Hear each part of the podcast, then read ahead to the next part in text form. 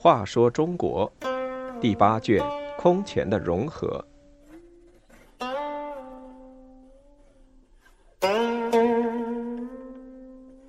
三十五咄咄怪事，英浩善于谈玄，却无军事才能。北伐失败后被罢官，他想不通，终日对空比划“咄咄怪事”四字。英浩，陈郡长平人，出身大族。幼年时就喜欢谈玄，与叔父英荣都爱好老子和周易。不同的是，英浩善于口谈，英荣善于写文章。当时谭玄的名士很崇拜英浩，有人问他：“我即将当官时梦见棺材，即将发财时梦见粪土，这是什么意思？”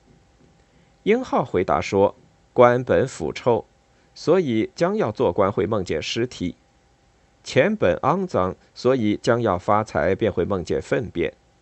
当事人十分赞同他的回答，把他的话当作名言。英浩崇尚道家思想，不愿为官。有人请他做官，他总以身体不好推辞，平居墓地将近十年。人们把他比作管仲、诸葛亮。后来朝廷任命他为侍中、安西将军，他仍不愿出任。掌权的于毅写信给他说：“王仪甫谈玄，实在助长浮华之气。君子遇风云之会，处功名之际，岂可终日谈玄？”英浩还是不肯出山。后来桓温的势力一天比一天大，简文帝为了对抗桓温，又要英浩出任扬州刺史。事关国家兴亡，英浩无法再推辞，只得应允。这时，北方石虎刚死，后赵大乱，朝廷想平定中原，英浩也想借此压倒桓温，于是，在永和八年（公元352年9月）率军北伐，直达泗口。英浩声言要收复故乡洛阳，重修西晋皇帝陵庙。长安附近的汉族豪强纷纷举起义旗。要求英浩派兵支援。英浩率领七万大军由泗口进驻寿春，向洛阳进发。他任命投降晋朝的羌人姚襄为前锋，但姚襄对英浩早有不满，北进后谎称部下逃跑，英浩率大军去追，在寿春附近的山桑遭到他的伏击，死伤和被俘一万余人。英浩抛下了辎重粮食，退保谯城。士兵叛逃无数，英浩派刘启、王兵之讨伐姚襄，又被姚襄所杀。英浩北伐还没正面与敌人交锋，就以失败告终。他早先为北伐停办太学，遣散太学生，现在北伐不成，遭到朝野一致的谴责。桓温也趁机上书说他身狼狈于山桑。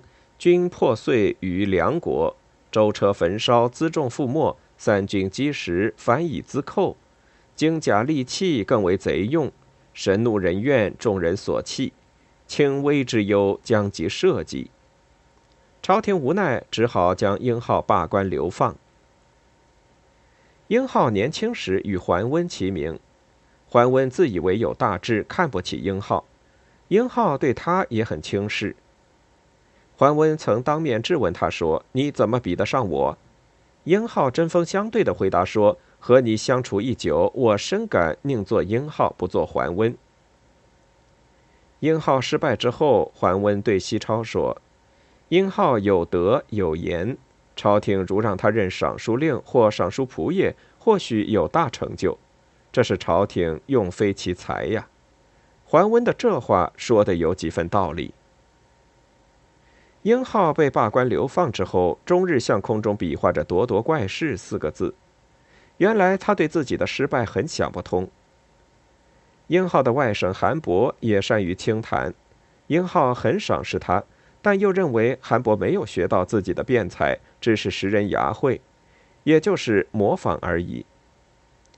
韩伯随英浩在流房处过了一年，将回都城。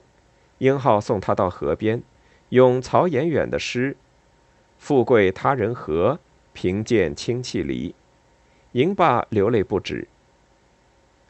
后来桓温不念前嫌，要英浩出任尚书令，英浩十分高兴。